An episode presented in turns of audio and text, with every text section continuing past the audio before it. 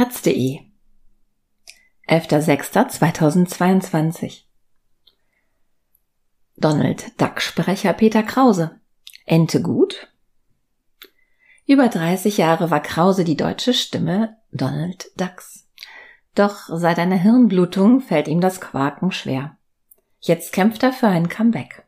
Von Leonie Gubela Peter Krauses erste Erinnerung nach dem Sturz ist das freundliche Gesicht einer Ärztin, die sich zu ihm runterbeugt und fragt, ob sie ein paar Löcher in seinen Schädel bohren dürfe.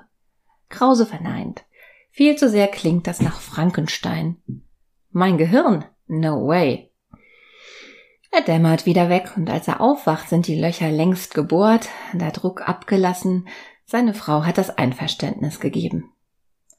Irgendwo auf der Berliner Museumsinsel muss die Gehirnblutung ihn vom Fahrrad gehauen haben. Dort riefen Passanten den Notruf. Krause weiß nur noch, dass er auf dem Heimweg von einem Abendessen Richtung Mitte abbog. Mit seinem Peugeot Stadtrat 18 Gänge bretterte er überall hin. So gab es in den Wedding. Scheißegal. Die Blutung kam aus dem Nichts. Peter Krause war ein gesunder 62-jähriger Mann mit guten Werten. Sie traf die rechte Seite seines Gehirns, was für ihn bedeutet, Sprachzentrum und Erinnerungsvermögen blieben intakt. Allerdings ist seitdem, so Krause, die Karosserie ein bisschen lediert. Lähmungen auf der linken Seite, inklusive einer Faszial-Isparese. Man kennt das von Schlaganfallpatientinnen. Die Gesichtshälfte ist taub und hängt. Mit Logopädie lassen sich Unsauberkeiten in der Sprache behandeln, doch Krauses Fall ist ein besonderer. Er braucht mehr Backenspannung als andere Menschen, denn jahrzehntelang sprach er den deutschen Donald Duck. Weder Software noch Tontechniker waren je beteiligt an dieser Mischung aus Schnattern und Gesprochenem. Allein Krauses Stimmbänder und Mundmuskeln. Als Krause drei Jahre später auf seiner Schöneberger Terrasse den aktuellen Stand seines Quakens demonstriert, fliegt eine verstörte Krähe davon. Er hat damit schon immer gerne Tiere irritiert, besonders Katzen schalten gleich in den Kampfmodus, wenn sie ihn hören. Duckisch ist eben ein animalischer Sound, der bei Krause schon beinahe wieder wie zu seinen besten Zeiten klingt. Bloß gibt es ein grundlegendes Problem. Durch die Übersetzung ins Deutsche haben die SynchronisationssprecherInnen hierzulande etwa ein Viertel mehr Text als ihre KollegInnen in den USA. Wir mussten immer schon schneller sprechen und jetzt komme ich nicht mehr mit, sagt Krause. Einmal stand er seit seiner Lähmung im Tonstudio und war in jedem Take mit dem Text einen Tacken hinter dem Bild. Zwischenzeitlich vertrat ihn die niederländische Donald Duck Sprecherin, ihr wurde das aber zu viel. Disney hat mittlerweile neu gecastet. Ein Düsseldorfer Schauspieler mache nun seinen Job.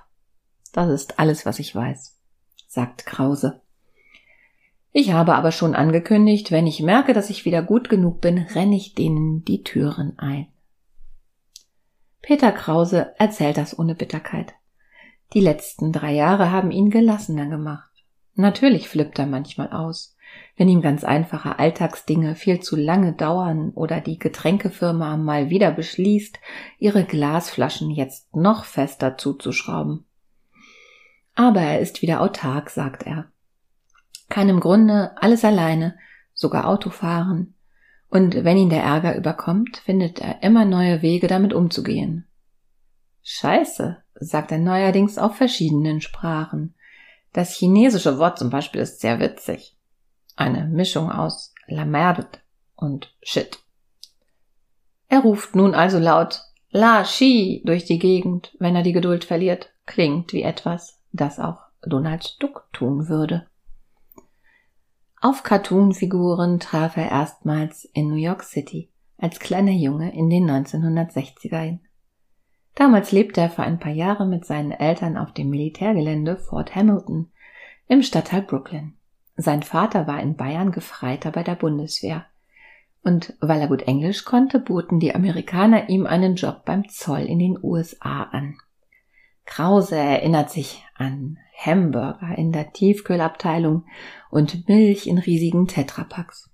Und an gut gelaunte Nachbarn, die seinen Vater mit den Worten Herbie, let's have a shooter in die Bar einluden. Von ihrer Wohnung aus konnte man dem Bau der Verrazzano Narrows Bridge zuschauen und das Riesenrad von Coney Island leuchten sehen. Doch noch eindrücklicher war, was im Fernsehen lief. 16 Kanäle, 24 Stunden am Tag. Familie Feuerstein, Tom und Jerry, die Looney Tunes, Mickey Mouse und Donald Duck. Krause liebte es in New York. Mit seinen Eltern wollte er irgendwann nicht mehr Deutsch sprechen. Heute glaubt er, dass ihm die wenigen Jahre in der Stadt eine Neugier auf die Welt gemacht haben, die er nie mehr losgeworden ist. Als sie zurück nach München ziehen, findet der Siebenjährige alles irgendwie popelig. Nicht ganz in Farbe. Was bleibt, sind die Zeichentrickfilme. Stimmkünstler Clarence Nash spricht Donald Duck nicht nur in den USA, sondern auch für den internationalen Markt ein. Die Sommerferien nach der Rückkehr aus New York verbringt Peter Krause bei Verwandten auf dem Land. Sein Cousin weiß, wie man wie Nash quakt und bringt ihm die Grundlagen bei. Zunge an den Gaumen drücken, ein bisschen Spucke sammeln und Luft an einer Seite hindurchpressen.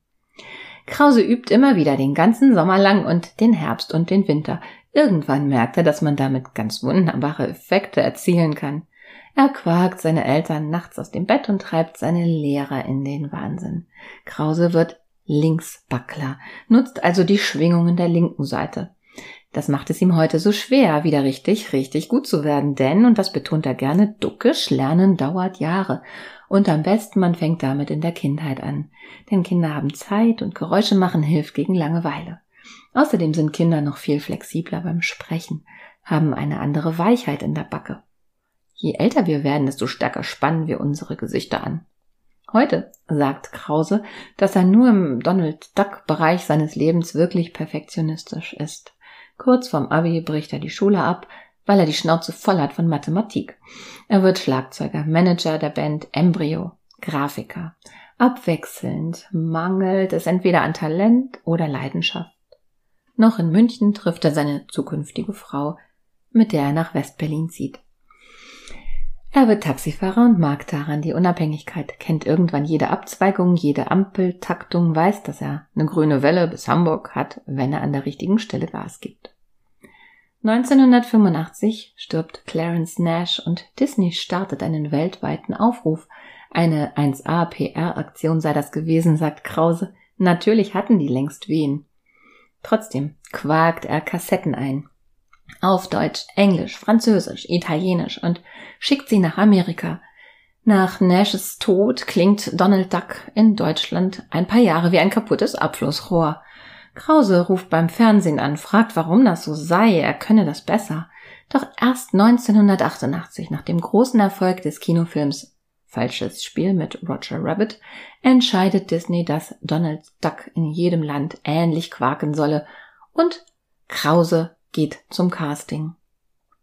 Dort läuft alles schief. Wieder und wieder bittet ihn der Produzent hinter der Glasscheibe das Skript nochmal vorzulesen. Es gebe da Probleme mit der Technik. Gleichzeitig bemerkt Krause, dass sich der Regieraum füllt, immer mehr Leute quetschen sich hinein. Später erfährt er, dass im Tonstudio rein gar nichts defekt war, man traute bloß seinen Ohren nicht. Da quakte jemand wie Nash.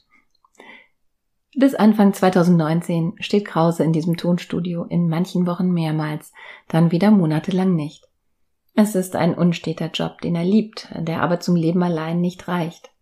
Er wird Hörfunkjournalist, arbeitet für verschiedene Sender, kommt viel rum und er beginnt mit Donald auf Tour zu gehen. Mit seinen Shows macht er Live-Synchronisationen und erzählt allerlei Trivia aus Entenhausen.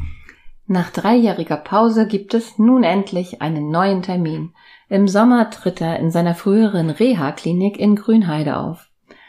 Als Walt Disney Anfang der 1930er Jahre Donald Duck erfand, wurde die Figur schlagartig beliebter als Mickey Mouse.